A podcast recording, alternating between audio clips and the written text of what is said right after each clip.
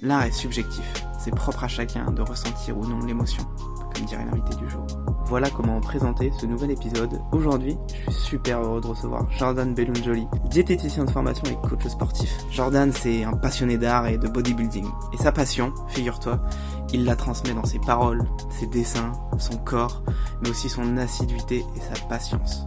Je pensais que ce podcast allait être consacré plutôt sportif, mais on a abordé tellement de sujets touchant à des domaines différents de la vie que bah en fait euh, tout est à prendre et pour tout le monde. Vraiment, ce fut absolument riche d'enseignements. J'ai hâte d'avoir vos retours et comme d'habitude, vraiment n'hésitez pas à vous abonner et laisser un commentaire. Ça m'aide grandement et me motive, hein, je vais pas vous le cacher. C'est gratuit et, et c'est motivant. Merci à vous, belle écoute et surtout, prenez soin de vous.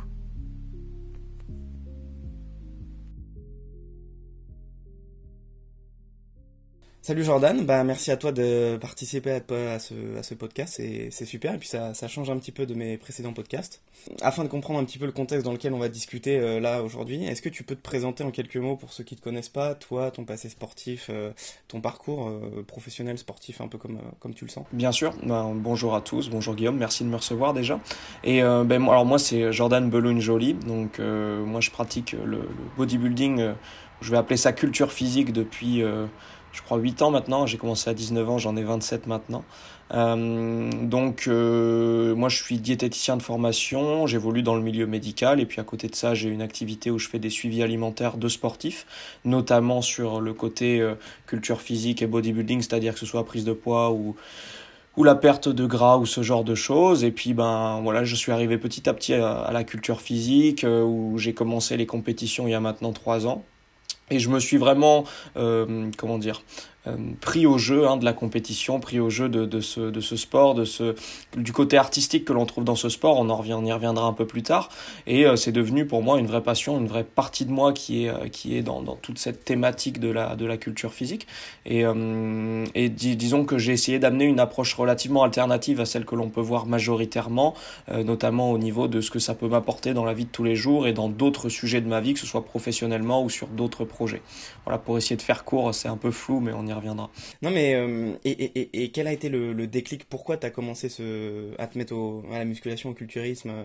Ouais, bah alors il n'y a pas eu vraiment de gros éléments déclencheurs, c'est-à-dire qu'à l'époque, quand j'étais plus jeune, j'étais tombé sur des vidéos de Ziz, je sais pas si t'as connu ce, ce taré-là, un gars, euh, un s'est barré qui se mettait torse nu partout et je regardais et puis c'est vrai qu'il y avait, il y avait, je trouvais ça un peu ridicule, mais il y a une partie de moi qui me disait putain, j'aimerais bien savoir ce que ça fait quand même d'être en mode où satisfaction de son corps over the top quoi.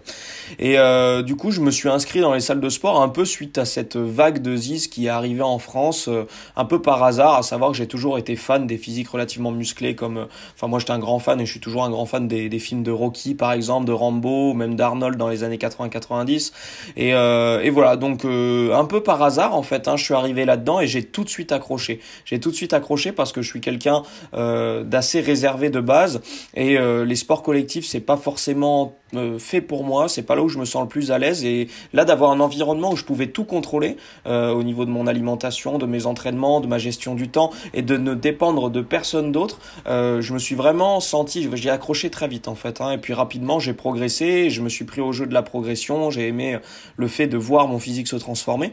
Et au bout de, il m'a fallu bien 2-3 ans avant de commencer à vraiment regarder cette touche qu'on pourrait appeler bodybuilding sur des physiques vraiment plus évoluées et directement, moi, ça a été les années voilà 70-80 des Frank Zane, des Francis Benfato, où euh, je me suis plus intéressé à leur technique d'entraînement, à leur mentalité, Bob Paris, et euh, petit à petit, ben, j'en suis arrivé après tester la compétition et après voilà vraiment euh, être à 100% entre guillemets dedans. C'est intéressant ce côté, je je suis seul, enfin je suis plutôt quelqu'un de solitaire et je veux tout contrôler aussi. Enfin, on pourra peut-être en revenir tout à l'heure, notamment au niveau alimentaire. Et du coup, qu'est-ce que aujourd'hui, enfin, quelle a été l'évolution de, ta représentation du bodybuilding pour toi? Qu'est-ce que ça t'apporte au quotidien? Comment globalement? Vaste question, mais euh, disons qu'au début c'est une activité qui, qui m'a toujours permis de me dépenser, de m'évader à minima, euh, de me sentir bien. De me sentir bien dans ma peau, de me sentir bien dans mon corps, de me sentir bien au niveau psychologique, parce que bien entendu, au niveau hormonal, ça se passe bien quand on est sportif ou qu'on s'entraîne régulièrement et qu'en plus on mange correctement. Après, maintenant, ça va bien au-delà de ça, parce que c'est devenu vraiment une philosophie de vie, c'est-à-dire que ça m'a permis de réaliser avec euh, un peu plus de recul maintenant que j'ai pris un peu de l'âge, même si je suis encore jeune, enfin je l'espère, que en fait, quand on s'investit dans quelque chose et quand on fait ce qu'il faut, euh, on a un retour sur investissement en fait. Donc euh, de, de, prendre le temps, parce que c'est vraiment un sport d'assiduité et de patience, hein, c'est pas quelque chose, les résultats n'arrivent pas en trois mois, en six mois, malgré ce qu'on va essayer de vous vendre sur Internet. Donc le fait de comprendre qu'il y a une dynamique qui va prendre 4, 5 ans, peut-être même plus, pour construire une base, construire un vrai physique, euh, et quelque chose qui, alors je sais pas si ce sera en vidéo ou pas, ou si on partagerait les photos ou non, mais où, où j'aurais jamais pensé plus jeune pouvoir construire un physique comme ça, parce que je pensais pas que ma génétique était faite pour pouvoir avoir ce type de muscles et autres. Donc en fait, ça a totalement changé ma perception des choses, euh, donc sur un point de vue matériel, physique, mais aussi sur un point de vue d'investissement dans n'importe quoi. C'est-à-dire que, en fait, à partir du moment où on joue sur des échelles de 5 ans et qu'on met des choses en place quotidiennement, on peut complètement euh, métamorphoser sa vie, soit son physique ou euh, la dynamique sur laquelle on est en train de se situer. Donc ça m'a vraiment ouvert des portes pour beaucoup plus de choses dans ma vie, que ce soit sur des ambitions professionnelles, des ambitions de projets personnels, des ambitions de vie tout simplement. Euh, et maintenant, disons que c'est pour moi vraiment, c'est une soupape de sécurité, déjà de 1, parce que ça me permet de me sentir bien dans mon quotidien. Quand j'ai bien entendu accès à du stress, accès à des choses qui peuvent être compliquées, pour moi, c'est vraiment quelque chose dans lequel je m'évade. Euh, à côté de ça, j'y vois vraiment une, expression, hein, c'est pour moi, c'est une expression personnelle, une expression corporelle, c'est le, le fameux côté artistique que je trouve dans ce sport, où là, je pourrais euh, expliquer ça pendant des heures. Et en plus, ça me permet de, de toujours me, me, rassurer et entre guillemets me dire euh, tu, tu, tu, tu es quelqu'un qui prend du temps pour investir dans les choses euh, et en fait c'est une de mes marques de, me, de fabrique c'est que j'ai suite à ma cohérence dans tout ça j'ai pu construire quelque chose de qualité et je sais qu'en le répercutant sur euh, d'autres sujets ben je continue à évoluer petit à petit. Tu es prêt à prendre euh, à prendre du temps et tu, tu vois la chose sur long terme donc c'est ça qui enfin ouais ça c'est bah c'est essentiel et en fait si tu veux quand tu comprends ça j'ai envie de dire alors c'est c'est pas prétentieux parce que j'ai, on reste des étudiants toute notre vie, j'ai un milliard de choses à apprendre, mais Là-dessus, j'ai tout compris en fait. Et pourquoi ça? Parce qu'en fait, le problème majoritaire, et malheureusement les gens jouent énormément dessus, c'est que tout le monde cherche la solution rapide et miraculeuse, alors qu'en fait, il n'y a rien de sorcier, il n'y a rien d'extrêmement compliqué. C'est juste de prendre le temps d'établir les choses et d'avoir la passion, de nourrir cette passion au quotidien, de cultiver sa passion, ça c'est l'essentiel. Et après, en fait, il faut laisser le temps. Il faut laisser le temps au temps, bien entendu, il faut se remettre en question, il faut être résilient, il faut s'améliorer, etc. Seulement, euh, bah, quand on voit toutes les modes qui défilent, parce que maintenant je commence à en avoir vu pas mal arriver, que ce soit sur les modes alimentaires, sur les types d'entraînement, sur comment développer un physique, sur les drogues et tout, ben tout le monde cherche la solution miraculeuse qui va vous faire avoir ça en six mois. Alors que non, c'est comme c'est comme bâtir une, je sais pas, une fortune, c'est comme quoi que ce soit, ça prend pas six mois, on voit pas tous les efforts qu'il y a derrière et surtout le temps, c'est du temps qu'il faut. C'est, euh, bah, euh, ça me fait penser à moi, je parle beaucoup de, de rapport à l'alimentation, etc. sur Instagram et euh, et les gens veulent savoir tout de suite euh, comment on fait pour se sortir de, de troubles de comportement alimentaire en, en, deux semaines, en trois semaines. Enfin, je, enfin voilà, c'est un un boulot qui, qui, qui, qui doit se faire sur long terme finalement quoi. Bien sûr, bah surtout que les troubles alimentaires, normalement, euh, c'est pas quelque chose qui arrivait en deux semaines non plus. Euh, c'est une accumulation d'erreurs sur des mois, peut-être même plus. Et changer ça, c'est oui, c'est complexe et ça demande forcément du temps et surtout un gros changement psychologique plus que alimentaire. C'est ça, c'est ça exactement. Et euh, tu parlais un petit peu de compétition tout à l'heure. Euh, je sais que tu en as fait. Qu'est-ce que c'est quoi un petit peu ton, rapport à la compétition, ton parcours euh, de compétiteur Alors mon parcours de compétiteur, euh, j'ai enchaîné plusieurs compétitions en 2018-2019 du coup. Euh, j'ai essayé différentes fédérations. Alors après il y en a ceux qui connaissent, ceux qui connaissent pas. Je vais pas trop m'évader sur le sujet. Après il y a une fédération relativement naturelle, s'appelle, enfin qui se proclame naturelle, où j'ai pu remporter les championnats de les championnats d'Aquitaine l'année dernière en moins de 75 kilos, en moins de 25 ans, je crois. Je me souviens même plus. Et ensuite, j'ai fait, euh, j'ai fait deuxième au championnat de France et j'ai fait un truc en Europe où, euh, où j'ai pris une décalotée. J'ai fini, euh, je crois que j'ai fini septième sur 8, je me souviens plus. Mais je me suis un peu fait boycotter parce que j'aurais mérité une meilleure place. Mais bon, ça c'est un autre sujet. Et après j'ai j'ai fait la NABA en fait, euh, ça c'est pour moi c'est la fédération de cœur et si je dois concourir de nouveau, ce sera je pense plutôt dans celle-là parce que pour la petite info, c'est la plus vieille fédération de bodybuilding qui soit, là où euh, Arnold a remporté Mister Univers en 1967. Donc pour moi, Et en fait, cette fédération donne toujours accès à Mister Univers. Euh, alors, il y a beaucoup de, de Mister Univers des différentes fédérations, mais celui-là, c'est le Mister univers originel, si je puis dire. Donc pour moi, c'est le life goal de, de, de, ma, de mon bodybuilding naturel, c'est de pouvoir réussir à participer, ne serait-ce que participer à Mister Univers de la NABA. Et pour ça, il faudrait que je remporte une première place. Et euh, à chaque fois, je me suis présenté deux fois à la compétition de la NABA et à chaque fois, j'ai fait troisième. J'ai pas pu faire premier, mais j'ai fait des podiums quand même. C'était pas mal. Et puis, ben peut-être que voilà, moi, je, j'y crois euh, dans ma catégorie des poids légers, euh, de pouvoir pouvoir tâter un jour une première place. Il va falloir que je la joue intelligemment et que je tombe sur une année où il n'y a pas des, mecs absolument exceptionnels. Euh, et peut-être que je pourrais choper ma place pour aller à l'univers. Voilà, c'est un peu l'idée. Et pour revenir sur ce que m'apporte la compétition, ça a été un réel défi pour moi au bout de... Je pense que tout sportif, parce que là je vais revenir plutôt sur le côté sportif, au bout d'un certain temps, il a besoin de se mesurer aux autres. Euh, c'est normal, c'est humain, c'est parce que quand on a fait le tour de sa discipline, il faut qu'on puisse avoir de nouveaux défis, il faut pouvoir qu'on voilà, qu'on puisse se projeter un peu plus loin. Donc la compétition, ça a été franchir ce cap-là, franchir cette étape. Et euh, je pense que j'aurais jamais pu atteindre de telles conditions sans l'aspect compétitif, parce qu'on se met dans un environnement, dans une bulle mentale qui est euh, très très intéressante à découvrir déjà parce que bah, c'était ma prochaine question euh, jusqu'à où tu es poussé euh, psychologiquement? Au-delà au-delà du physique où est-ce que tu ouais jusqu'à où tu pousses euh, psychologiquement? Mais là c'est c'est ça c'est ça. Et en fait, on pousse, il n'y a pas vraiment de limite. Mais le, le, problème de ça, c'est que les premières années, on s'en rend pas compte. On se dit no pain, no gain, c'est que du mental. Et puis c'est vrai, et le mental, une fois qu'on a qu'on comprend comment le contrôler, on peut vraiment aller chercher dans des profondeurs abyssales, si je puis dire. Le problème, c'est que derrière, on en paye l'addition aussi. Donc souvent, il y a beaucoup de troubles du comportement alimentaire qui arrivent derrière des phases de compétition de personnes qui sont qui ont tout fait au mental et qui n'ont pas vraiment raisonné sur la cohérence globale de l'approche au niveau alimentaire. Euh, voilà, c'est ça, on pourra y revenir. Mais... Et, et c'est vrai que ça, c'est moi, ça m'est arrivé hein, personnellement. Les, la première année de compétition, je me suis tellement foutu dedans qu'à la fin, j'avais fait de, j'arrivais plus à sentir la satiété en fait quand j'ai recommencé à manger.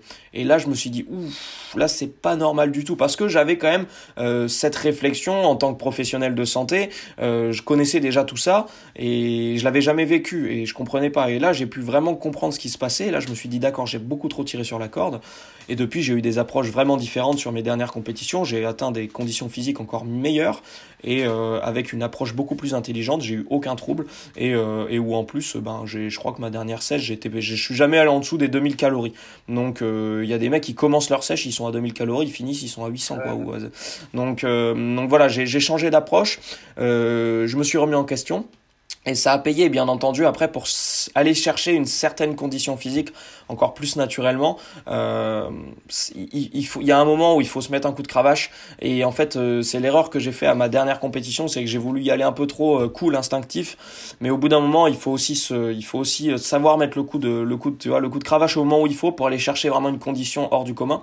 Et ça, ça demande vraiment quelques sacrifices, même si j'aime pas ce mot, et quelques difficultés sur un certain temps. Mais il faut que ça reste très ponctuel et il faut que ce soit dans une démarche globale où c'est pas trois mois de torture parce que c'est pas ça la compétition. Et, et, euh, c'est ça n'est pas trop euh, je sais pas, euh, je dirais pas trop embêtant euh, de participer à des compétitions quand tu sais que la plupart des gens euh, bah, ont recours à des, des, produits dopants, etc. Toi, étant naturel, qu'est-ce que, quelle est ta vision par rapport à ça dans la compétition? Honnêtement, euh, c'est un sujet sur lequel j'ai longtemps réfléchi, discuté, échangé, euh, et où je me suis fait pas mal tailler d'ailleurs. Hein. Euh, franchement, maintenant, je vais te dire plutôt ma, position actuelle. Pour moi, ça n'a pas d'importance. Parce que en fait, alors au-delà de se mesurer aux autres, c'est aussi se mesurer vis-à-vis de soi, et c'est cette dynamique qui est intéressante. Donc en fait, quand tu vas sur une compétition, que ce soit une fédération naturelle ou pas, euh, on est dans des catégories de poids normalement, la plupart du temps. Donc si tu es dans une catégorie de poids, ça veut dire que tu face à des gens qui ont à peu près ton gabarit. Donc en fait, moi j'accepte de me dire, ok, maintenant peu importe ce qu'utilisent les gens à côté de moi, on est plus ou moins équivalent sur notre catégorie de poids, donc normalement les physiques n'ont pas une différence extrême. Donc maintenant c'est moi, c'est à moi en fait de m'adapter et de me dire ok toi quelles sont tes forces? Je sais que j'ai une taille extrêmement fine, que je suis évasé, que j'ai une condition que je sais poser, c'est ce qui me passionne, donc je mise là-dessus, je me dis ok je vais essayer de voir si comme ça je peux pas réussir à paraître plus volumineux qu'un mec qui sera peut-être plus volumineux que moi, mais ça c'est même pas une question de produit ou non, c'est qu'en fait on a chacun a ses armes, chacun a ses forces, euh, tu sais très bien que tu peux tomber sur des gens qui utilisent des produits dopants, de toute façon, tu le sauras jamais. Euh, parce que voilà, soit ils le cachent, soit ils se le cachent pas. Et moi, j'ai aucun problème avec les gens qui en utilisent. Euh, voilà, j'accepte totalement. Donc, j'y vais pour moi. Et en tout cas, la, une chose qui est sûre, et maintenant c'est de l'expérience, autant moi, et j'ai des exemples bien plus parlants que moi, euh, c'est qu'on peut clairement gagner des compétitions en étant naturel, même face à des personnes qui peuvent avoir des aides chimiques. Donc, ça fait pas tout. Ça fait pas tout. Euh, bien entendu, arriver à un certain niveau, euh, ben, ils auront tellement une longueur d'avance que ça devient encore plus difficile, pas impossible, mais encore plus difficile de pouvoir ne serait-ce que rivaliser. Mais voilà, après, c'est se prendre au jeu. Et si tu veux, moi, j'ai toujours trouvé ça, ça m'a toujours motivé de me dire, tu sais que t'as pas cette aide, donc du coup, il faut que tu sois encore plus structuré, encore plus intelligent. Et euh, si tu veux, quand c'est une passion que tu vis depuis des mois, depuis des années, tous les jours, euh, pendant enfin là ces deux dernières années je me levais à 5 heures pour aller m'entraîner et tu te dis quand tu fais tu te dis mais les autres ils font pas ça en fait donc ils peuvent prendre tous les produits qu'ils veulent quand t'as pas ce drive tu, tu, tu, vois ça rattrapera pas cette, cet engagement personnel je, je, je, comprends très bien ton, ta passion et euh, au-delà de justement cette passion moi je t'ai connu euh, et je t'ai découvert vraiment euh, sur ce côté artistique, posing, etc. Qu'est-ce que, est-ce que tu peux m'en dire plus sur, sur ce côté vraiment artistique, quoi? Parce que ça me, ça, m'intéresse et ça m'intrigue. Ça a l'air de dégager beaucoup d'émotions chez toi finalement. Ouais, bah alors comme je t'ai dit en fait, hein, le côté artistique. Euh, a l'air de dégager beaucoup d'émotions chez toi finalement. C'est ça, parce qu'en fait moi je quand je quand je ressens je ressens cela, en tout cas les, les premiers poseurs qui m'ont fait ressentir cela, euh, il va y avoir euh, Frank Zane, mais c'est pas celui qui est le plus émotif pour moi. Il va y avoir Bob Paris, ça, ça a été pour moi une vraie un vrai déclenchement au niveau du posing et, euh, et de, de transmettre quelque chose, transmettre un vrai message euh, non-verbal communication comme il dirait en anglais vis-à-vis d'un posing. Et en fait c'est très subjectif, c'est vraiment ressentir quelque chose et on est vraiment dans dans la caractéristique de l'artistique en fait. On est vraiment sur euh, la perception euh, d'une émotion à travers une création en fait. Donc là, la création c'est le corps bien entendu, mais aussi les mouvements du corps. Et c'est quelque chose qui m'a fasciné, où je suis euh, je l'ai vraiment ressenti. Et maintenant pour moi euh, le posing c'est un peu une manière de m'évader. C'est à dire que euh, tu vois je vais chercher pour pour faire un bon posing je vais chercher une musique qui me qui m'évoque quelque chose de fort parce que ça peut être un film qui qui m'a évoqué beaucoup d'émotions ou qui a une morale assez forte. Ça peut être un moment de ma vie ça peut être beaucoup de choses. Et après ça va être d'essayer d'évoluer sur cette musique et de transmettre ce que moi je ressens en fait. Tu vois je, je vais avoir une certaine sensibilité vis-à-vis de cette musique et je vais essayer de la, de la faire se dégager par mon corps et puis par aussi euh, l'élégance du physique et du posing euh, parce qu'à la base déjà le, posing c'est quand même présenter son physique d'une manière plutôt élégante, euh, jolie, euh, esthétique, aussi artistique. Et ensuite, c'est vraiment toute cette dynamique du mouvement, cette dynamique de, de se caler sur une musique et de réussir à dégager quelque chose, à faire ressentir aux personnes qui regardent quelque chose. Et ça, ben, il y a des gens qui peuvent trouver ça totalement ridicule. Il y a des gens qui peuvent trouver ça absolument fascinant, au même titre que quand on voit un Picasso, on peut se dire, mais putain, le mec, en fait, il dessine comme un mec de 6 ans, ou on peut se dire, en fait, le gars, il a complètement révolutionné euh, un, dessin et une, qualité artistique. Donc euh, voilà, c'est tout, tout le domaine de l'art est subjectif, en fait. Hein, donc c'est propre à chacun de ressentir ou non l'émotion. Mais quand on décide de s'ouvrir un peu à ça, normalement, on arrive à, sentir qu'il y a plus que du muscle et, euh, une musique. Donc c'est ça, c'est intéressant. C'était ma, prochaine question. Les étapes pour construire un posing, euh, notamment bah, du coup en compétition, c'est tu commences à choisir la musique, ensuite tu commences à, à créer des mouvements de, de toi-même ou tu, tu, as une base Enfin, comment C'est quoi les, les, étapes? Alors, je pense que c'est très variable en fonction des gens. Euh, J'ai un peu d'expérience maintenant de personnes qui sont de très bons poseurs et je sais comment ils fonctionnent. On a tous un peu notre technique, mais la plupart du temps, on commence par trouver la musique. En fait, il faut commencer par trouver une musique et se dire euh, waouh, ça c'est puissant, ça m'évoque quelque chose et ça j'aimerais bien poser là-dessus. Et réussir à transmettre. Euh, c'est ça, et, et, et transmettre quelque chose. Mais j'ai envie de te dire il faut pas se focaliser là-dessus parce que normalement, euh, quand on arrive à s'évader sur la musique, ça se transmettra. Donc euh, ça se réfléchit pas ça en fait. Tu vois quand tu vis le moment et les gens vont le ressentir. Et c'est ça, mais c'est compliqué. Hein. Franchement, c'est ça demande aussi du temps parce que c'est stressant. La première fois que tu montes de, en slibar, c'est devant des, des, des, dizaines ou voire des centaines de personnes euh, qui vont un peu te juger et tout. C'est un peu particulier. Et c'est pour ça, il faut être dans sa bulle, il faut se concentrer sur soi, il faut essayer de transmettre quelque chose, dégager ce qu'on a en nous. C'est vraiment dégager, c'est faire sortir le lion qui est bloqué dedans. Et, euh, et, et les gens autour, normalement, ils, surtout si les gens qui sont là sont passionnés, ils vont être captivés, ils vont le ressentir. Ouais, commencer par la musique. Et après, euh, ça va dépendre de l'expérience de chacun. Il y a des gens qui sont très à l'aise. Moi maintenant, j'ai beaucoup de j'ai beaucoup d'automatisme sur mes posings et j'ai beaucoup de d'intuition. Euh, mais au début, euh, il faut essayer de comprendre la musique, comprendre les hauts, les bas et chercher des poses qui vont correspondre un peu au message que transmet la musique entre force, faiblesse. Et et après, il faut se filmer, il faut se filmer, filmer encore et encore, retravailler ses poses, essayer de voir si c'est bien. Le seul problème de ça, c'est que de trop le travailler en fait, on on détruit l'énergie de base que nous transmettait cette musique. Parce que quand tu, enfin, ça arrive à tout le monde, t'adores une musique, tu l'écoutes 50 fois, t'en as marre. Ben là, c'est le même problème. Et si t'arrives en ayant marre de ta musique pour poser dessus, ça va être difficile de transmettre dessus. Le posing sera peut-être magnifique parce que tu auras énormément travaillé et c'est important. Par contre, cette petite fibre qui s'explique pas, qui est émotionnelle, euh, si tu la perds, tu peux perdre un peu d'intensité dans ton posing. Mmh. Il y a une balance à faire, ouais. Bah ouais. Et euh, la rigueur, l'organisation dans, dans, le body, euh, tout ça c'est primordial. Euh, mais depuis, depuis tes 19 ans, quelle a été ton évolution un peu dans ton format d'entraînement à travers toutes ces années? Eh ben, de moins en moins de rigueur, j'ai envie de te dire. C'est ça qui est un peu atypique parce que euh, ben les premières années d'évolution, tu veux absolument rien rater, tu veux pas perdre une seconde, tu veux devenir le mieux possible. Cadré. Euh. C'est ça. Donc tu t'auto-cadres, tu t'auto-brides un peu de partout parce que tu sais que ça fonctionne, donc euh, tu veux pas prendre le risque de faire quelque chose qui ne fonctionne pas. Et euh, après, au bout de quelques années, si tu veux, j'ai dû faire ça les deux trois premières années. J'ai eu une évolution, enfin faramineuse, pas faramineuse, parce que il y avait déjà des mecs qui étaient extraordinaires à 21-22 ans, mais j'avais déjà un très bon physique à 21-22 ans. Euh, et après, bon, j'ai essayé de continuer à construire dessus, et je suis, euh, je suis devenu encore plus assidu à partir du moment où j'ai senti que j'arrivais sur des plateaux parce que naturellement, au bout de trois ans de musculation, t'as déjà pas mal évolué. J'avais pris, je pense, euh, une dizaine de kilos. Putain, si ça, si ça avait pu continuer comme ça, ça aurait été magnifique. Mais non. et après, en fait, bah, tu te dis, ok, maintenant, il faut que je sois plus rigoureux, plus rigoureux, plus vigilant, plus intelligent pour continuer de progresser. Donc, du coup, tu continues à te, à te pas te brider, mais à rentrer dans une dynamique précise, Tu rentres après dans la compétition, donc là encore plus de cadre, encore plus de précision. Et puis après, ben, clairement, en tout cas, ce qui m'est arrivé, au bout d'un moment, t'en as, t'en as ras-le-bol. T'en as ras-le-bol euh, parce que tu te dis, euh, est-ce qu'il est réellement nécessaire que je, que je sois aussi précis avec moi-même et que ça en devienne carrément orthorexique et tu sens que c'est pas sain en soi parce que tu te bloques et tu te prives quand même de pas mal de choses. Donc euh, voilà, j'ai, eu une période où j'ai pris un peu de recul vis-à-vis de ça. donc ça a été après ma première année de compétition, donc fin 2018, début 2019. Et au final, ben, j'ai pris, voilà, je, je suis beaucoup moins carré maintenant et je continue d'évoluer, mais plus intuitif, quoi. Exactement, je suis plus intuitif parce que déjà forcément je connais beaucoup mieux mon corps avec toutes ces années où j'ai testé des choses. Mes formats d'entraînement n'ont pas énormément évolué dans le sens où je suis quelqu'un qui a toujours fait beaucoup de splits. Je me suis mis au full body depuis un an ou du half body aussi, donc j'ai essayé différentes techniques et là je suis revenu un peu plus sur un split en ce moment parce que je trouve que c'est quelque chose qui me correspond mieux. Je, je préfère en fait, simplement j'aime mieux. Donc euh, le risque de vouloir, euh, excuse-moi, je finis rapidement mon point. en fait juste le, le risque, tu vois, c'est que j'ai voulu être trop parfait. Euh, donc j'ai testé des choses, tu sais, genre variation d'entraînement, tous les temps de semaine, etc., etc. Parce que c'est le mieux sur le papier pour progresser.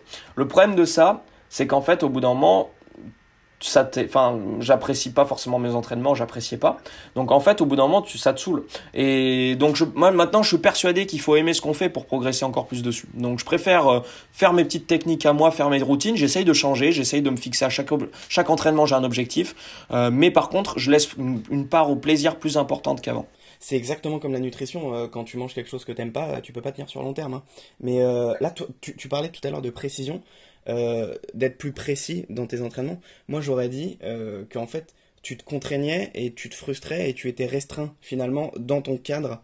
Euh, quand bien même tu, en fait, comme tu lisais ce qu'il fallait faire entre guillemets, tu enfin tu faisais pas selon toi tu faisais vraiment selon le papier et du coup tu étais vachement restreint dans un cadre enfin voilà c'est ça se répercute vraiment sur différents domaines de la vie et c'est hyper intéressant. Ouais bah c'est ça en fait c'est une école de la vie hein, parce que tout ça ça se comme tu dis ça se répercute sur la nutrition mais sur plein d'autres choses en fait. Toute cette mentalité. Donc euh, déjà comprendre que comprendre qu'il faut laisser une certaine place à ce qu'on ressent et à l'instinct. C'est à dire que là pour prendre l'exemple des entraînements euh, des fois tu fais un je sais pas moi tu fais un développé couché, ensuite tu dois aller sur un autre exercice, sauf que tu as des super sensations, tu changes d'exercice, t'as pas la bonne sensation, ton épaule elle prend un peu cher, Euh, et maintenant, au final, euh, ben, si j'ai des super sensations sur un exo, je peux me rajouter 2-3 séries dessus et faire sauter l'exo d'après, et, j'ai une congestion monstrueuse. Et, et ça, c'est que de l'instinct et du ressenti, en fait. Ça peut être un autre exo la semaine d'après parce que j'ai pas la même sensation, euh, tu vois.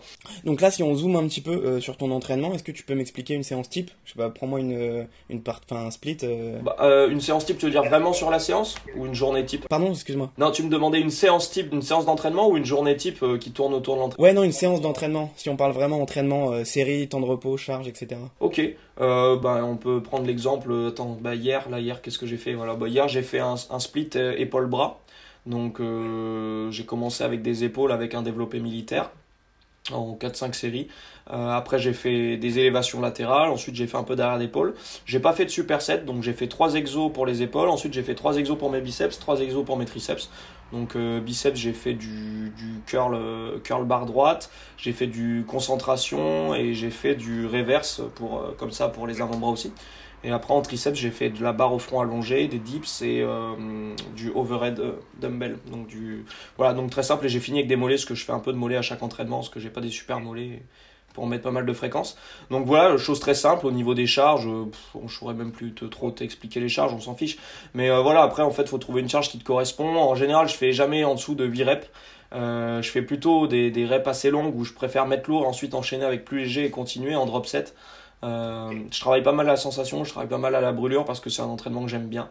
Je fais aussi de la force, mais je suis pas quelqu'un de naturellement fort. J'ai pas forcément une structure pour être fort et j'ai toujours un peu cette crainte, même si c'est peut-être démontré scientifiquement que, que le fait de s'entraîner lourd, ça puisse épaissir la taille. Donc euh, peut-être que c'est pas vrai, je ne sais pas. En tout cas, c'est vrai que j'ai vraiment à cœur de par mon côté artistique et ma passion pour vraiment la beauté du physique, de garder une taille le plus fine possible parce que plus je développe mes épaules et plus euh, l'évasement est intéressant. Il faut surtout pas que je perde ça. Ta séance d'entraînement type, euh, au niveau technique, il y a un terme que, qui, qui, m'intéresse. Bon, je sais ce que c'est, mais pour ceux qui ne savent pas, toi tu l'utilises régulièrement, le vacuum. Tu peux, tu peux nous expliquer ce que c'est?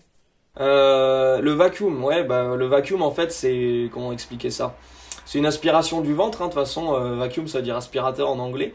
Euh, en fait, ça, ça consiste vraiment à, à, faire, en fait, une fois avoir vidé l'air complètement au niveau de, de ses poumons, de pouvoir vraiment rentrer le ventre, mais c'est compliqué de vraiment détailler le processus. Et en fait ça fait remonter hein, tous, les, tous les organes. Euh, et je crois que c'est le mouvement du diaphragme qui fait ça, je l'avais lu mais là je me souviens plus. Et euh, c'est une technique, euh, alors c'est une technique qui est utilisée pour la respiration. Euh, et après c'est une technique utilisée aussi pour poser dans la culture physique, pour affiner sa taille, pour maintenir une ceinture, une sangle abdominale un peu plus contracté. Euh, et voilà, bon, euh, rapidement, après, euh, il faut voir visuellement ce que ça donne. C'est très spécifique, c'est très caractéristique des physical school. C'est Frank Zane qui le faisait beaucoup d'ailleurs. Et moi, c'est toujours quelque chose que j'ai trouvé sympa. Et sachant que j'ai une petite taille, je sais que travailler ça et pouvoir aborder un beau vacuum sur certaines poses, ça allait m'aider à donner cette, ce visuel très très fin, quoi. D'accord. Et on, parlait d'entraînement là, au niveau de, des techniques de récupération, et même pas une technique, hein, c'est tout simplement le, sommeil et globalement la récupération. Euh, comment, comment tu gères ça? Alors je suis pas quelqu'un qui dort beaucoup honnêtement. Euh, c'est vrai qu'on conseille majoritairement entre 7 et 8 heures, voire même 9 heures. Moi je dors plutôt 6 heures, euh, voire 7. Euh, maintenant, j'essaie de dormir un 7 plus que 6, mais pendant des années, là, ces dernières années, je ne dormais que 6. Par contre, j'ai un sommeil, j'ai un bon sommeil parce que je pense que je pars très rapidement en sommeil profond. Euh, pourquoi? Parce que le soir, j'ai mon rituel. Hein. À 22h, j'ai plus de réseau, plus de télé, plus d'écran, plus rien. Euh, plus de téléphone que dalle, j'ai préparé mon réveil, préparé mes trucs. Et en fait, je me mets dans une lumière un peu tamisée, un peu rouge et tout. Je fais un peu de méditation, je fais beaucoup d'étirements le soir avant de dormir parce que ça m'aide à me relaxer. Je fais de la visualisation. Et en général, quand je me mets dans mon lit, euh, je mets pas longtemps à m'endormir. Et le lendemain, euh, en fait, j'ai un rythme, hein, je me lève tous les, quasiment tous les jours à la même heure. Bon, je t'avoue que ces dernières semaines, derniers mois, je suis un peu, je suis pas très sérieux avec ça. Mais en tout cas, je l'ai fait pendant longtemps et je sais que ça marche extrêmement bien. Et puis, il faut que j'y revienne. Donc tous les jours à la même heure, même le week-end. Et en fait, euh, une fois que notre corps est rythmé, à la fin, il n'y a même plus besoin de réveil. On se réveille 10 minutes avant son réveil, on est en forme. Je fais des fois des petites, euh, siestes de 10-15 minutes en début d'après-midi si j'ai la possibilité ou si j'ai le temps. Ou des fois le soir avant l'entraînement. Donc euh, quand je sens que j'ai un peu de fatigue, j'essaye de caler une micro-sieste comme ça. ça me fait vraiment du bien, je sens la différence. Après, je prends un peu de café pour, euh, pour tenir le coup si jamais je suis un peu fatigué. Mais voilà, vraiment avec un rythme relativement faible de sommeil et une bonne routine le soir pour s'endormir, je récupère bien, je progresse. On parle souvent de la routine matinale, mais aussi la, la, routine du soir peut être importante. Quoi. Bah pour moi, la routine du soir, elle est aussi importante que celle du matin, parce que si tu veux, quand t'as couru un peu partout, quand il te reste 20 000 trucs à faire, que tu te fous au lit et que t'as encore plein de choses en tête, que t'as pas géré, que tu es en train de regarder ton tel pour faire ton truc et tout, là tu tu tu t'endors avec des pensées qui sont pas positives pour le lendemain. Alors que quand tu as fait de la visualisation quand tu sais ce que tu veux dans la vie quand tu sais ce que tu attends non seulement de ta journée de demain mais des prochains mois qui arrivent que tu pris quelques minutes pour y penser le soir que tu t'es détendu et que tu te mets dans le lit comme ça et que la seule chose que tu vois c'est ton avenir quand tu te lèves le lendemain quand le réveil sonne je peux te dire que tu bondis vite fait alors que dans le sens contraire t'as le réveil sonne, t'es là, oh, putain, fais chier, ah ouais, non, j'ai pas fait ça, merde, je suis en retard. Enfin, tu vois, moi, je veux plus vivre ça, je l'ai vécu euh, avec mes 20 ans, je faisais que ça, c'était ma vie, c'était ce, pas réussir à me lever, d'être en retard tout le temps. Non, ça, c'est fini, ça. Supervision, mais euh, effectivement, euh, bah, la méditation c'est important. Enfin, on en reviendra un petit peu tout à l'heure, euh, la visualisation, la méditation, du temps pour soi. là, je voulais attaquer le côté un petit peu alimentaire. on parlait de, de, culturistes. par exemple, les culturistes de l'époque, comment ils géraient leur alimentation un petit peu? Est-ce que, est-ce que tu t'es tu, t'es renseigné là-dessus, je pense? Enfin, du coup, Parce qu'il n'y avait pas encore toute cette démocratisation, du coup. Enfin.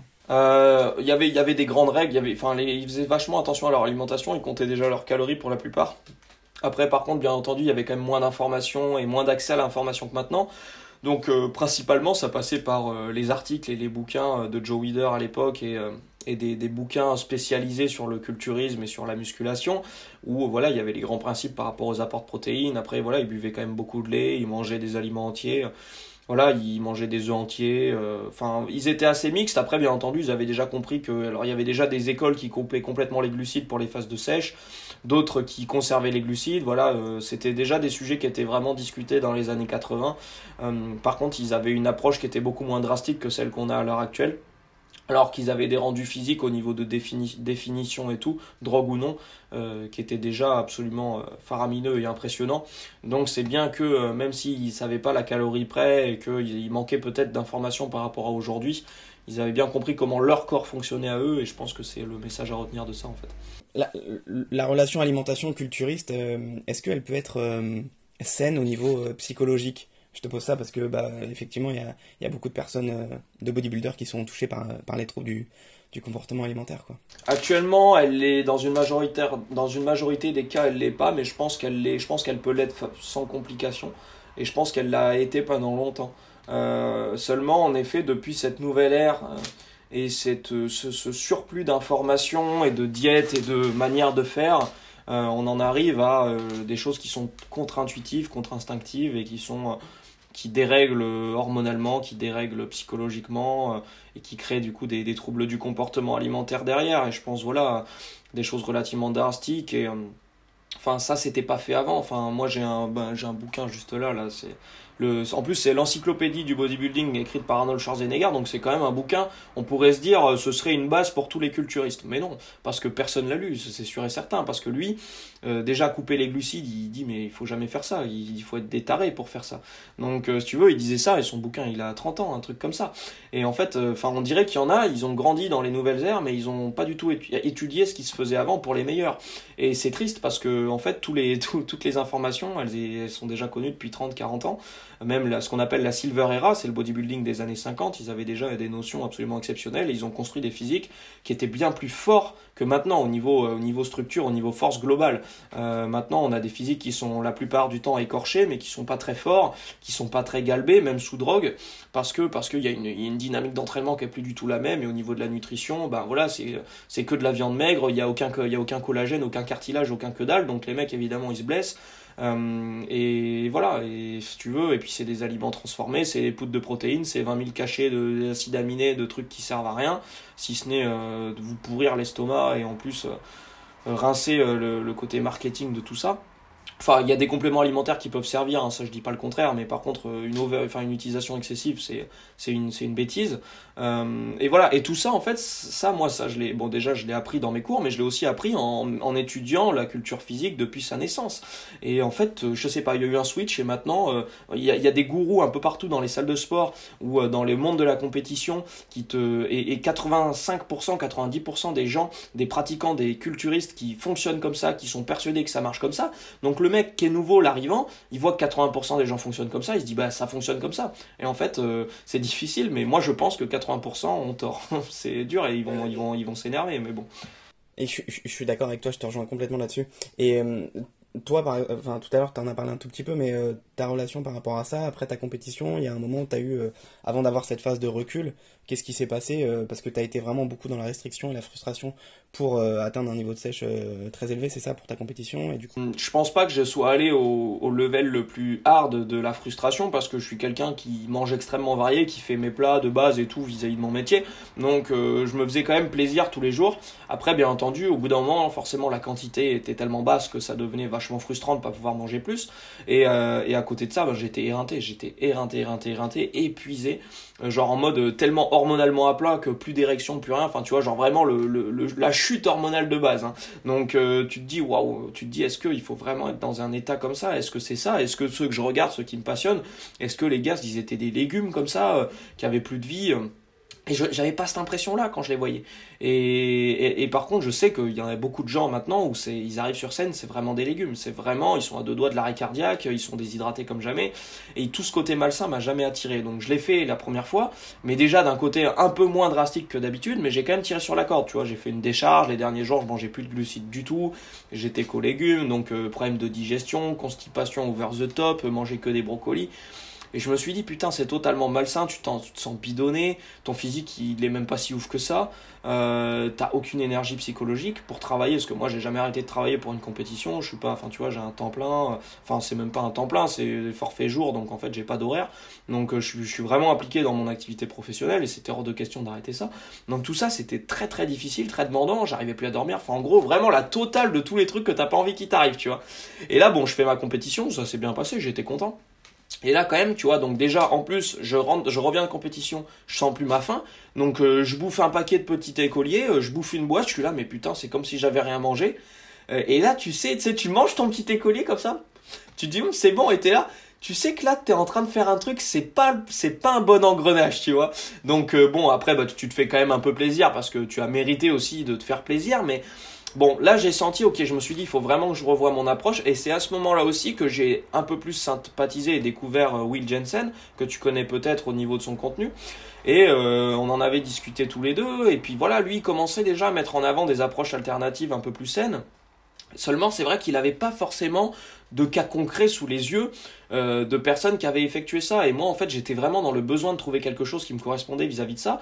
Donc, naturellement, en fait, je me suis dit, ok, je vais amener une approche différente et je vais voir comment ça marche. Et puis, en plus, j'ai pu échanger avec Will et on est devenu assez proches, on a sympathisé parce qu'il aimait bien ma vision des choses euh, déjà à l'époque. Et en fait, bah, c'est marrant parce qu'on s'est un peu complété à l'époque et puis, du coup, on avait fait un podcast en suivant sur mes prochaines compétitions qui avait bien marché et en fait, où moi, j'avais appliqué vraiment, euh, j'avais conservé, tu vois, j'avais, ok, je me suis dit, vas-y, maintenant, les deux heures de vélo par jour sur dans une salle de sport, c'est terminé. Euh, je me suis dit, ok, je vais faire tourner mon métabolisme à fond. Et puis en fait, naturellement, j'avais une super condition et je me suis dit, ok, je vais pas faire, je vais rien faire de drastique, je vais essayer de descendre juste tout doucement et voir ce qui se passe. Et j'ai sorti une condition qui était superbe, j'avais plus de galbe, j'étais mieux psychologiquement, j'étais à 400%. Euh, et, du coup, ben voilà, en fait, euh, ça s'est un peu fait par hasard, mais je me, je me suis rendu compte par moi-même. Et puis en plus, j'ai acheté ce bouquin entre temps aussi que j'avais pas encore lu d'Arnold. Non, je non, il est trop gros, je peux pas te le montrer, mais je, je, je, mettrai, on mettra une photo si tu veux, ou on mettra en description, parce qu'il faut, enfin, tous les passionnés, il faut qu'ils le lisent. Et euh, voilà, en fait, euh, je me suis dit putain, mais c'est évident. Et, euh, et en fait, ben, maintenant, les, les, périodes de compétition étaient beaucoup plus cool, euh, beaucoup plus simples à appréhender et avec une superbe condition. Et pour les sceptiques, si tu veux, moi j'ai un ami qui s'appelle Yann Maradad, qui a un physique exceptionnel. Et Yann, lui, il avait fait que des choses ultra drastiques. Et puis, il a vu la condition que j'ai réussi à sortir avec l'approche que j'avais. Et, euh, et lui, il s'est dit, on s'est dit, putain, il faut que tu fasses comme ça. Et lui, il était stressé parce qu'il a l'habitude de l'approche drastique, il a un mental d'acier. Et il s'est dit, putain, est-ce que je vais réussir à avoir une bonne shape? Bah, il a sorti la meilleure shape de sa vie comme ça. La meilleure shape de sa vie. Donc, euh, franchement, il n'y a pas de secret, quoi. Enfin, il y a. C'est faire selon, faire selon soi et non selon ce qui se dit euh, sur les réseaux, sur Internet, etc. C'est vraiment. Ah, c'est ça. Et en fait, en fait, si tu veux, il y a une culture de la souffrance dans, la, dans le sport qui est euh, poussé à un extrême dans la culture physique qui est délétère.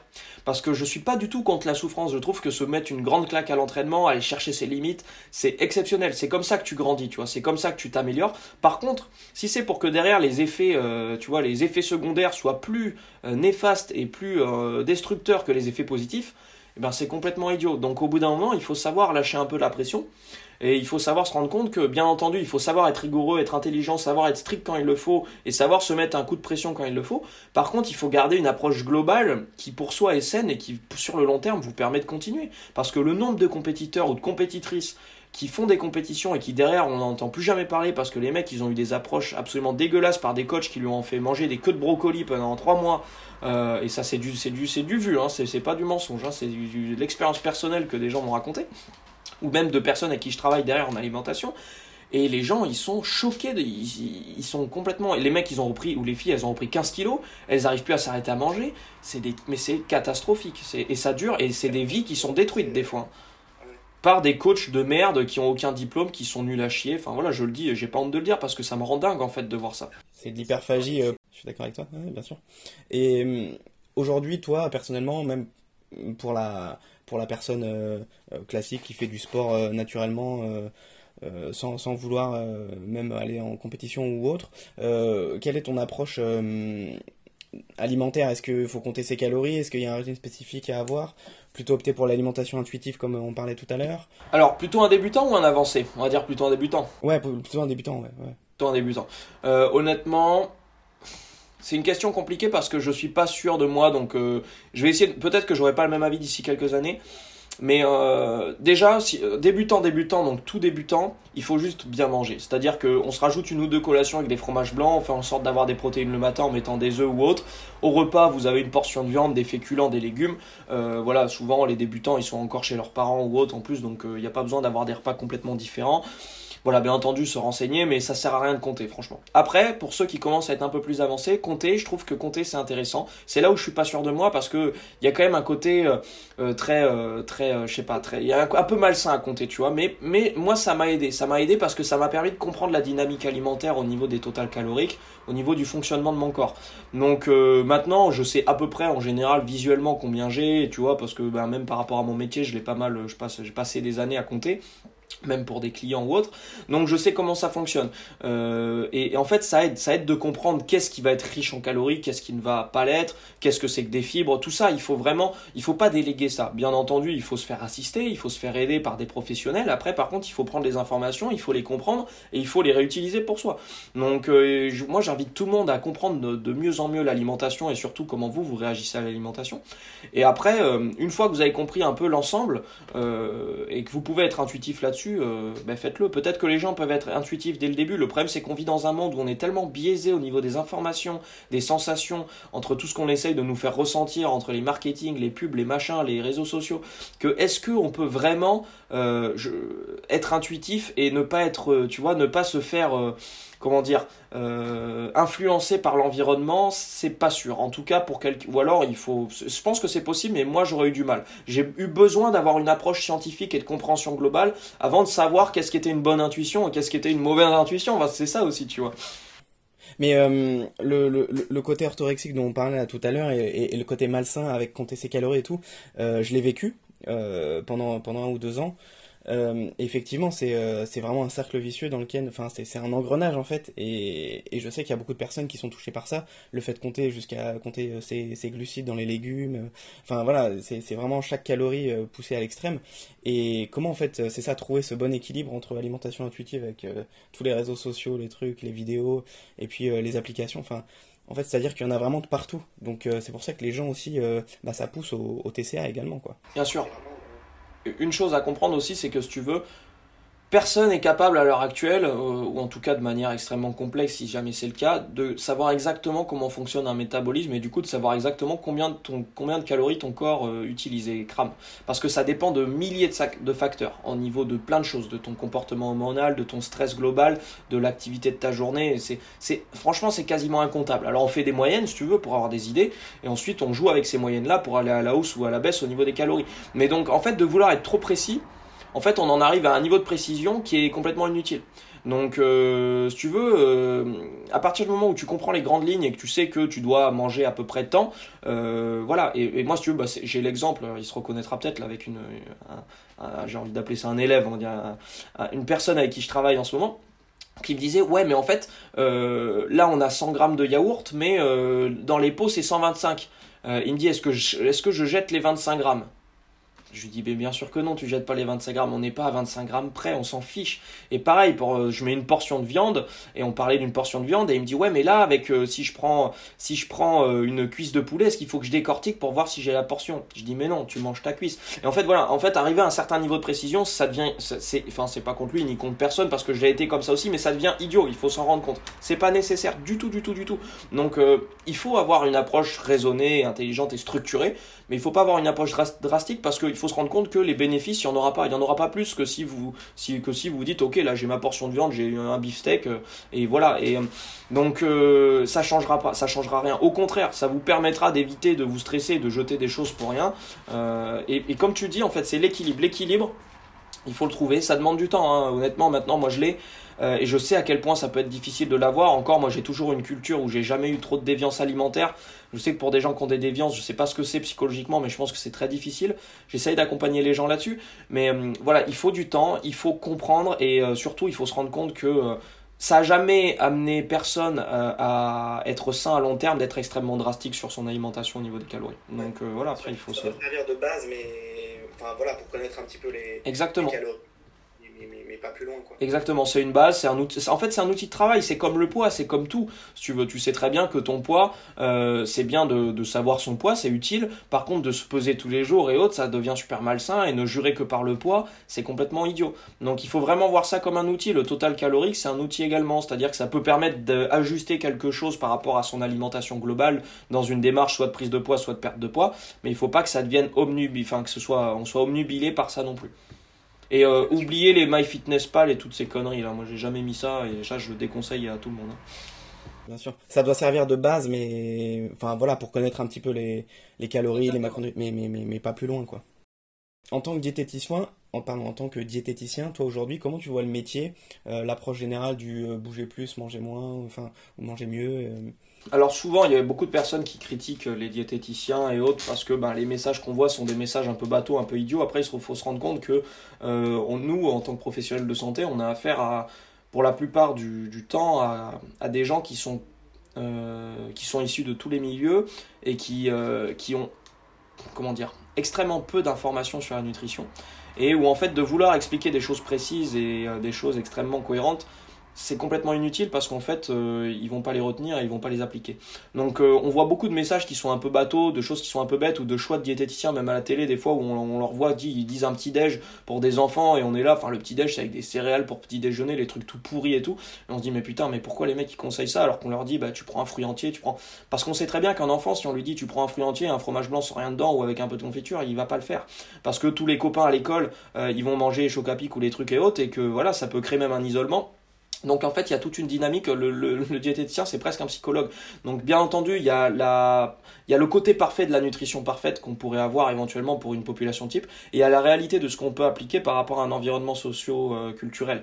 Donc euh, en fait, le diététicien, lui, son but, c'est de trouver un juste équilibre là-dedans pour essayer de faire évoluer petit à petit la personne, sans changement drastique, euh, vers quelque chose qui sera plus sain pour lui à long terme. Donc à partir de là, c'est sûr que, on, enfin après, il y a des bons et des mauvais comme tout le monde, mais il faut bien comprendre que, euh, et moi le premier à les critiquer, que des fois, on voit des choses qui sont qui semblent pas cohérentes sur le papier, mais en fait on se rend compte que si on faisait quelque chose d'extrêmement cohérent, ce serait pas suivi par les personnes. Donc euh, on essaye de trouver le juste milieu et c'est pas facile. Hein. c'est un métier qui est compliqué parce qu'il y a beaucoup de troubles du comportement alimentaire et il y a beaucoup de, enfin il y a beaucoup d'informations. Malheureusement, euh, les gens ils arrivent avec des a priori énormes euh, et ils nous sortent, bon on les, on les entend souvent, mais ils te sortent des trucs ahurissants et ils y croient dur comme fer. Et tu peux leur dire que c'est pas que c'est pas ça, ils te croiront pas. Donc après c'est à toi aussi de t'adapter et tu, tu comprends eux leur un peu leurs a priori et tu essayes de travailler avec pour aller sur d'autres sujets pour pas les braquer. Non, c'est pas spécial. Enfin voilà, je sais pas si c'est la réponse que tu attendais à ça, mais c'est un peu mon retour d'expérience. Ouais, c'est ça. Mais c'est vraiment. Euh, c'est intéressant. C'est. C'est intéressant, c'est s'adapter euh, à la personne en face de, de soi et euh, comprendre dans quel contexte il a évolué, il a appris les choses, etc. Et, et, et partir de là et lui, lui faire un programme alimentaire. C'est ça. C'est ça. Et des fois, un programme alimentaire peut consister simplement euh, à remplacer euh, les gâteaux de l'après-midi euh, par un fruit, si tu veux. Déjà, si tu as réussi à faire ça, déjà, c'est pas mal. Parce que, parce que les gens arrivent, ils veulent des mouvements sur leur corps, mais ils veulent rien changer dans leur alimentation. Parce que ils veulent pas ça, ils veulent pas ça, ils peuvent pas s'en passer. Donc tu vois, des, des fois c'est des fois c'est des toutes toutes petites choses. C'est commencer par un tout petit truc. Déjà, s'ils arrivent à s'y tenir, c'est super. Et après, t'essayes d'évoluer, d'évoluer. C'est pour moi, je travaille plus avec de la avec des populations autres que sportives parce que moi, je j'ai pas c'est pas que j'ai pas la patience, mais j'ai pas envie de prendre la patience pour ça, euh, parce que je trouve ça, je trouve ça chiant. Je le dis honnêtement, tu te répètes tout le temps. Moi, j'aime bien travailler avec des sportifs parce qu'ils ont des, des notions alimentaires. C'est des gens qui appliquent, c'est des gens qui sont motivés. Et moi, c'est une population que je, voilà, que j'apprécie parce que je le suis moi-même, et en plus parce que j'aime partager avec des gens qui ont des ambitions, des objectifs comme ça. Donc maintenant, je ne fais plus que des sportifs. Ouais, ça t'a, ça t'a épuisé mentalement à, à, répéter les mêmes choses. Ben, au final, tu sais, je l'ai même pas réellement trop fait parce que, mais j'ai l'expérience de mes collègues, parce que je, ben, j'ai fait une école de diète et la plupart de mes amis, parce que j'étais le seul garçon, mes amies filles ont fait du libéral, donc elles ont fait leur cabinet, et elles sont pas du tout sportives, enfin elles sont pas du tout côté sportif, et du coup elles ont des populations mixtes, et, euh, bien, enfin franchement les pauvres, je les plains, et elles, elles aiment pas trop ce qu'elles font. Il y en a qui ont changé d'ailleurs entre temps, parce que c'est systématiquement ben, devoir répéter les mêmes choses, avoir les mêmes a priori des gens qui sont sûrs que tu vois les féculents ça fait que le pain ça fait grossir, enfin des trucs tout bêtes, et au bout d'un moment si tu veux, de, de quand t'entends ça 100 fois, t'en as marre, quoi, t'es là putain mais enfin sur internet tu peux faire quelques recherches quand même et essayer de comprendre alors là on est là pour essayer de les guider mais moi je moi ça m'intéresse pas. J'aurais l'impression de perdre mon temps. Mais euh, ça, me fait penser un peu aujourd'hui à la culture du euh, je veux savoir euh, tout tout de suite. On en a parlé un petit peu tout à l'heure. Il n'y a plus cette curiosité d'apprentissage etc enfin c'est compliqué de de faire partager, euh, de, de, faire comprendre un message, euh, bah même euh, notamment via Instagram ou, ou, les vidéos par exemple que tu fais. Les gens ont du mal à, à prendre leur temps, tout simplement, à voir les choses sur long terme. toi, tout à l'heure, en début de podcast, tu disais que toi, tu, tu, tu aimais cette vision-là et tu étais prêt, tu acceptais le, le fait de prendre ce temps-là. Aujourd'hui, euh, beaucoup de gens euh, veulent être musclés tout de suite, euh, avoir une bonne diète tout de suite. Enfin voilà, c'est. C'est sûr. Et après, c'est bien. J'ai envie de te dire, il y a un côté positif à ça parce qu'il n'y a, a, jamais de, de, noir ou blanc. Hein, tout est gris. si tu veux, le fait de vouloir tout tout de suite, ça t'oblige à être plus structuré avec toi-même. Ça t'oblige à à pas rater un entraînement. Ça t'oblige à aller pousser une certaine limite. Et ça, c'est sain. Ça, c'est carrément sain. Par contre, le problème, c'est que tu vas vite arriver à te dire, il faut que je prenne des drogues parce que je vais aller plus vite comme ça. Euh, je dis pas que tout le monde réfléchit comme ça, mais moi le premier, honnêtement, quand j'avais 20 ans, je commençais déjà à penser à prendre des stéroïdes et tout, parce que voilà, parce que c'est ce qui se discute dans les salles de musculation souvent, et il suffit qu'il y ait 2-3 personnes qui en prennent. Euh, et il y a un message global qui est bête, euh, mais qui est, présent, c'est que pour une certaine condition physique, euh, il faut passer par là. Enfin, ça, c'est le message, mais c'est pas le cas. Hein. Mais euh, en tout cas, pour être très sec, pour être en dessous des 10%, pour être. Alors, ça, il y a beaucoup de pratiquants avec euh, plus d'expérience qui savent que naturellement c'est possible. Mais au début, c'est des messages que tu entends souvent en disant si tu veux des veines voilà, sur les abdos, sur les bras et tout, c'est des trucs, c'est des produits. et en fait, du coup, il n'y a, y a plus cette chance de se dire en fait, c'est ma condition naturelle qui peut devenir comme ça avec la maturité musculaire et autres. Et, et du coup, ben, ça, c'est des engrenages un peu négatifs qui peuvent amener des jeunes vers des produits anabolisants ce qui peut ne pas être catastrophique, mais qui peut aussi l'être. Et bon, je préférerais que je préférerais que ce soit un peu moins comme ça et un peu plus tourné sur sur se laisser euh, quelques années de plus, parce que 5 ans dans une vie, c'est rien, ça passe super vite. Entre mes 20 et mes 25, c'est passé super vite. Et tu vois, j'ai jamais franchi le pas des stéroïdes. Il y a eu plusieurs étapes où je me suis vraiment, vraiment posé la question. Et euh, je l'ai pas fait. Et puis, je, en fait, je me disais, allez, j'ai le temps, j'ai encore quelques années, je suis jeune. Et du coup, à chaque fois, chaque année, je me disais, putain, mais cette année, je suis ouf, en fait. Et euh, chaque fois, cette année, tu vois, d'année en année, tu, tu te dis, tu te dis, putain, mais tant mieux que j'ai pas pris plus tôt, parce qu'en fait, j'aurais même pas pu voir que j'ai ce potentiel naturel. Et euh, tu vois, je suis pas contre l'idée un jour de, de, d'utiliser des, des anabolisants ou autre. C'est, c'est pas complètement en dehors de ma tête, même si je ressens déjà plus du tout le besoin. Et en plus, voilà, bon, j'ai plus la même vision maintenant, mais, mais en tout cas, euh, je sais que j'ai encore euh, des belles années de progression devant moi. Et, euh, et, je sais, maintenant, je suis persuadé en tout cas qu'on peut construire quelque chose d'absolument faramineux sans cette utilisation-là. Donc l'utilisation, pourquoi pas. Par contre, il faut pas croire que c'est le, le, le, truc essentiel où il faut passer pour avoir un beau physique. Non, ça non, parce que le nombre de personnes qui consomment et qui ont des physiques dégoûtants, ben voilà, c'est. Et en plus, en plus, ils prennent peut-être un risque pour leur santé. Je dis peut-être parce que voilà, je, je veux pas trop dégrader, mais je reste persuadé qu'une personne qui a une bonne hygiène de vie et qui fait pas n'importe quoi avec des anabolisants, il peut s'en sortir sans, sans problème de santé grave sur le long cours, parce qu'il faut savoir que c'est des hormones anti-âge qui sont utilisées euh, beaucoup, même prescrits par les médecins à partir d'un certain âge, que ce soit la testostérone de l'hormone de croissance. Donc à partir du moment où les gens font pas ça comme des gros idiots, le problème c'est que quand tu as 20 ans, tu es un idiot. j'en étais un aussi, et tout le monde en est, parce qu'on on a envie de tout, on a peur de rien, on se rend pas compte que en fait notre vie, on a 40 ans devant nous qui vont être sympas à vivre, on s'en fout un peu. Et, euh, et, du coup, ben voilà, ils vont surcharger sur les doses, ils vont pas respecter les cycles euh, de repos au niveau de, de, des assimilations du corps ou je ne sais quoi d'autre. Je suis pas ultra calé là-dedans, mais je connais quand même un peu. Et, euh, et voilà. Et en fait, le problème, c'est que c'est la culture du plus et les gars réagissent pas bien, donc ils vont en prendre encore plus. Et moi, maintenant, j'ai la chance de connaître quelques quelques légendes du old school et tout. Et les mecs prenaient, enfin voilà, je sais ce qu'ils prenaient et ils prenaient quasiment que dalle à côté de ce que prennent les jeunes des gars maintenant qui n'ont pas de physique. Donc c'est c'est scandaleux en fait. Et en fait, au lieu de on remplace le talent par les drogues en fait. Et ça c'est la, la, mauvaise approche parce que faut que ce soit la cerise sur le gâteau la drogue, c'est le truc, tu vois, c'est à tout sport de haut niveau, malheureusement, c'est présent mais les mecs euh, tu sors toutes les drogues partout dans le monde, les champions restent les champions, tu vois ce que je veux dire? Parce que c'est ça va au-delà de ça va au-delà d'un produit, c'est là-dedans, tu vois. Ouais, ça c'est connu dans tous les dans tous les sports hein. On est d'accord.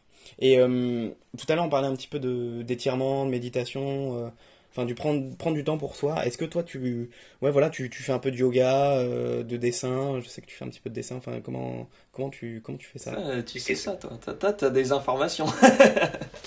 non, alors je je fais pas de yoga, mais ça fait longtemps que j'ai envie de m'inscrire dans un truc de yoga, mais je ne crois pas que j'en ai à côté de chez moi. Enfin, il faut que je regarde.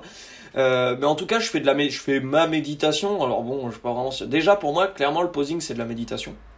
Donc des fois, poser, euh, pour moi, c'est vraiment une manière de libérer quelque chose et de me sentir bien, d'être en phase avec moi-même, de me déconnecter de la réalité, de me connecter uniquement à mon corps. Donc en fait, ça se rapproche un peu du yoga parce que le yoga c'est un peu ça, c'est via de la respiration et des étirements et des mouvements, mais c'est aussi le fait de vider la tête et de se concentrer uniquement sur les mouvements de son corps. Le posing c'est pareil. Donc le posing c'est un peu du yoga, tu vois.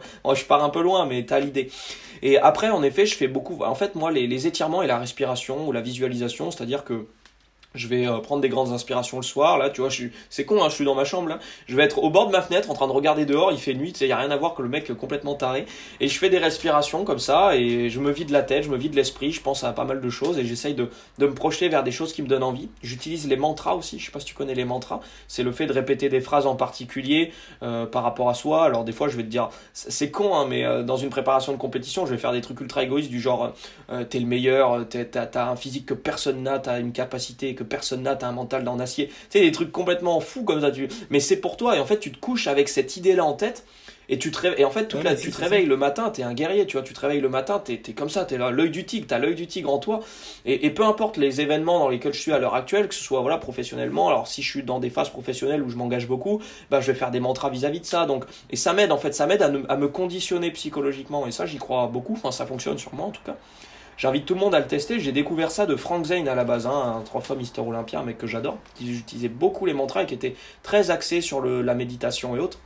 Et je pense que c'est, euh, que quelque chose à intégrer. C'est quelque chose à intégrer pour diminuer le stress, pour, euh, pour, euh, voilà, pour se reconnecter un peu à soi aussi. pour moi, ne pas prendre de téléphone, aller marcher en forêt une petite demi-heure, c'est une, une méditation, tu vois. Je peux, euh, enfin, pour moi, si les gens veulent, veulent simplement apprendre à méditer, plutôt que de télécharger une application sur le téléphone, ils peuvent juste ne rien prendre avec eux, juste aller, euh, s'ils ont la chance d'avoir un bois ou ça peut même mettre en ville, d'être tout seul, d'être, d'avoir personne à qui parler, d'aller se, juste se balader un peu et vous allez vous reconnecter à vous-même. Et en fait, euh, je pense que ça nous manque énormément. parce qu'on est tous hyper connectés, mais plus à soi-même en fait. Je suis bien d'accord avec toi. Et là, aujourd'hui, euh, est-ce que tu conseillerais des, des, livres, des articles, des podcasts, des vidéos euh, pour ceux qui, pour ceux qui s'intéressent à ce sujet ou, tout simplement euh, pour approfondir un peu le sujet quoi? Vis-à-vis de la méditation, tout ça? Non, au niveau, pardon, excuse-moi, au niveau du, de la musculation, du bodybuilding, du côté artistique. ouais, bah de toute façon, alors bon, après ça dépend des passionnés. Disons que tout ça, c'est quelque chose que tu, tu, cultives pas mal. Après, moi, j'ai j'ai le livre de Frank Zane, je me souviens plus comment il s'appelle. Je crois que c'est Build the Body qui est intéressant. Euh, euh, et, et, et, j'ai euh, l'encyclopédie du bodybuilding. Alors après, ça, ça parle pas trop de tout ce côté artistique, parce que même Arnold n'était pas forcément beaucoup enfin, penché là-dessus, même s'il en avait notion.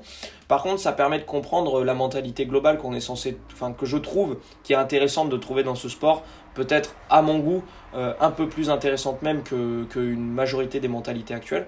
Après, bien entendu, ça dépend de son approche. Hein. Il y a beaucoup de fans de, de, ce qu'on va appeler le hardcore bodybuilding.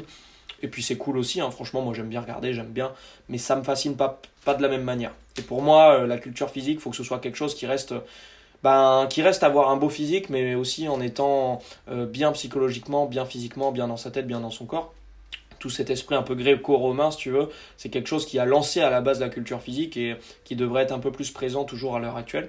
Euh, et puis, bah, plus euh, être dans cet esprit de, de, création et non de destruction mentale et physique. Ouais, tout à fait. Ouais, tout à fait. C'est et, et, en fait, faut que ça, faut que ça t'apporte que du positif dans ta vie et pour le reste, en fait, faut pas que ce soit quelque chose qui qui te demande de ne, de, tu vois, de t'occuper uniquement de ça. Tout ça pour t'amener malheureusement, alors certes une certaine estime et une confiance en soi suite à ce que tu as réussi à faire pour obtenir ça. Mais malheureusement, euh, que ce soit sur un point de vue pécunier ou un point de vue euh, social, euh, ça va plus t'isoler et te, te, mettre dans la merde qu'autre chose. C'est triste, hein, mais c'est clairement ce qui se passe dans la plupart des cas. Même si, bien sûr, il y a les champions. Les, les champions s'en tirent quand même relativement bien. Ils gagnent bien leur vie, ils sont sponsorisés. Ils ont, voilà, les gars qui arrivent à s'en sortir derrière, ils s'en sortent bien. Mais il y a la majorité silencieuse qui, des mecs qui ont échoué. Et, et qui se sont un peu ruinés la santé, qui d'ailleurs en veulent à ce sport souvent, qui en veulent à la culture physique, qui sont dégoûtés euh, et qui reprochent alors qu'en fait l'erreur, euh, voilà, c'est triste, mais elle vient d'eux parce que euh, parce qu'il faut toujours avoir une porte de sortie, il faut toujours avoir une solution de secours et, et trop se donner dans quelque chose, même si je trouve ça admirable, c'est pas forcément sain. Et Kai Green, tu le places où par exemple là-dedans? Ah, Kai Green, je l'aime beaucoup. Kai Green, je l'aime beaucoup. je le suis pas beaucoup, pourtant, mais je l'aime beaucoup. Euh, et je connais pas énormément son parcours. En fait, j'aime beaucoup son, j'aime bien son approche. Alors après, j'ai découvert des trucs un peu bizarres sur lui aussi, mais euh, mais j'aime bien son approche. J'aime bien. Euh, il a un vrai côté. En fait, il a quand il parle.